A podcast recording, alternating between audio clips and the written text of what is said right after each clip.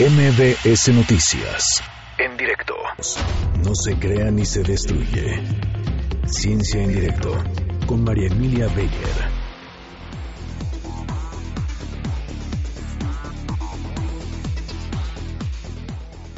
María Emilia Beyer, muy buenas tardes. Gracias por platicar con nosotros esta tarde de Viernes Santo sobre pues el cambio climático y relojes biológicos. Hola, hola Citlali, ¿qué tal? Pues a ver, eh, denos un, un panorama sobre este tema. ¿Cómo es que tiene que ver el cambio climático con el reloj biológico? Pues fíjate que sí, sí tiene que ver muchísimo y desafortunadamente pues no siempre para bien.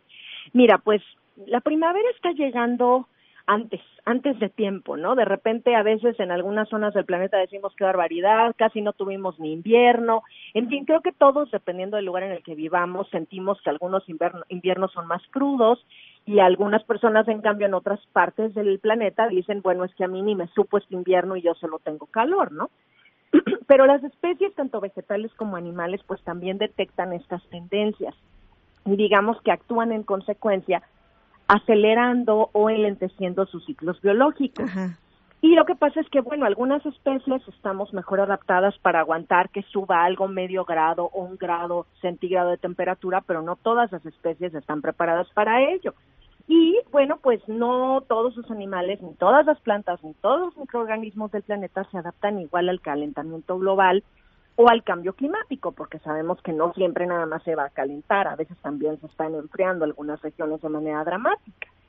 Y lo que esto está originando, Citlali, es un desfase en los relojes biológicos de la naturaleza, en donde especies distintas que típicamente estaban sincronizadas para coexistir en un determinado momento con sus ciclos de vida, pues gracias a millones y millones de años de evolución, hoy de repente pierden el ritmo y la balada que bailaban juntas, digamos, en este ecosistema, pierde el control. Eh, te voy a dar un ejemplo. Este, está sucediendo esto, por ejemplo, con los polinizadores de las orquídeas en la selva. Ah. Entonces, las orquídeas abren eh, la flor y necesitan ser polinizadas y muchas de ellas tienen un sistema que es evolutivamente delicado y fabuloso, porque fíjate nada más que fineza. Lo que hacen es que la flor simula perfectamente el cuerpo de un insecto hembra, de una avispa hembra o de una abeja hembra que va a ser polinizada por un macho. Este macho confunde a la flor con la hembra de su especie y entonces se aproxima a tratar de copular y en esta pseudocópula lo que sucede es que se lleva el polen a otra flor y así se va polinizando la orquídea. Resulta que esto requiere de unos ciclos biológicos perfectos, unos ritmos, porque cuando nacen los machos, todavía no hay hembras en el ambiente. Y entonces las orquídeas abren la flor, porque saben que el macho va a estar buscando a la hembra en el ambiente, pero la hembra todavía no ha salido de la hibernación, algunas, o todavía no han nacido. Entonces ahí hay una ventana biológica para que sean polinizadas estas plantas. El problema está en que ahora con el calor estamos empezando a medir desde, desde el 2014 que cada vez nacen más temprano las hembras. Entonces ya no hay esta ventana de oportunidad. Ahí es, sí, entonces está empezando a haber un problema porque si esas flores solo se polinizan de esta manera. Y ahora ya no se polinizan, pues en algunos años podríamos estar hablando de una extinción masiva de flora y también de fauna, porque cuando esas flores no se polinizan, ya no hablo de las orquídeas, sino de otras que nos dan frutos, por ejemplo, y no nace fruto, pues entonces imagínate el problema para los que finalmente en la cadena alimenticia pues dependemos de estas plantas, ¿no? Claro, este desfase pues las hace a algunas especies sufrir, pero el mayor riesgo es el que menciona, Exactamente. A este desbalance los científicos ya lo identifican y lo llaman una discordancia fenológica. La fenología es la rama de la meteorología que estudia la relación de eh, los ritmos biológicos con pues lo que está sucediendo en el ecosistema y apenas estamos empezando a comprender cuáles serían los efectos de estas relaciones, ¿no? También es un problema entre, entre presa y depredador. Hay muchas especies que migran, que viajan muchísimos kilómetros y cuando por fin llegan a un lugar en donde se supone que hay comida, puede que no hayan acabado de migrar todavía o que sigan hibernando por estos desfases climáticos las especies que deberían de ser consumidas y se rompe la cadena alimentaria y entonces también otra vez podemos estar pues teniendo problemas muy serios en el ecosistema. La verdad, Citlali, no sabemos si esto es una catástrofe o una oportunidad para que algunas especies secundarias emerjan, porque la naturaleza, pues también se va adecuando y no necesariamente se adecua como uno quiere. Claro, que evolucione. Puede, ¿verdad? Exacto. Entonces estamos apenas empezando a comprender esto, pero bueno, pues yo quería decirles que a los amantes de Juego de Tronos, de Game of Thrones, que tanto decimos Winter is coming, pues aquí Spring is coming y la primavera está llegando cada vez más temprano y a veces eso está generando problemas de orden ecosistémico. Claro, es que a veces no entendemos realmente la gravedad de eh, lo que implica este cambio climático realmente, porque pareciera ahora ya muchos dicen, pues ya no hay cambio de estaciones, ya se nota. Exacto.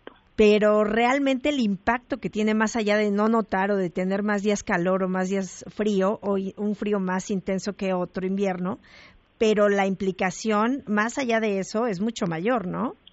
Sí, y además pensemos que nosotros somos una especie que bien que mal, pues si hace frío me pongo más cobija o si hace calor pues me pongo, este, abro ventanas, en fin, somos una especie que tiene más recursos, hay especies que no las tienen y solamente padecen los efectos del cambio climático y bueno, pues no tienen con qué hacerles frente.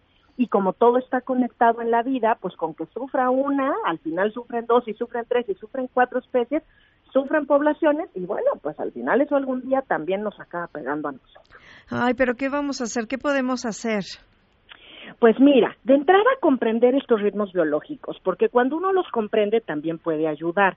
Ahorita hay muchas personas que están estudiando justo, eh, no habíamos analizado, sabíamos que el calor o el frío, que ciertas cosas podían afectar a las especies, pero en esta fineza de detalle de que una por medio grado sí se poliniza o no se poliniza, pues es algo que no habíamos pensado.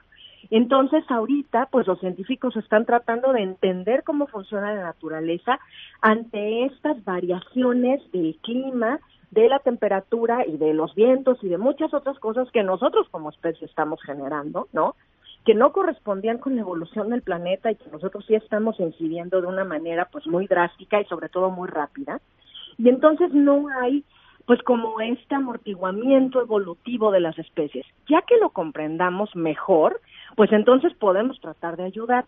Desde luego lo primero es pues abatir, abatir los gases de efecto invernadero y abatir mediante política pública y, y una economía que mire la sustentabilidad en lugar del solo consumo, consumo, consumo por mi propio beneficio, pues eh, eh, los recursos naturales, ¿no? O sea, todo esto ayudaría. Es decir, nosotros sí podemos incidir tomando actitudes sustentables de hábitos de consumo, de hábitos de vida y demás, y comenzar por ahí. Y mientras tanto, los científicos, pues apurarse a estudiar y entender estas redes delicadas, estos balances que hay en la naturaleza, para que no se nos acabe la naturaleza. Claro, pues hay que cuidar el planeta.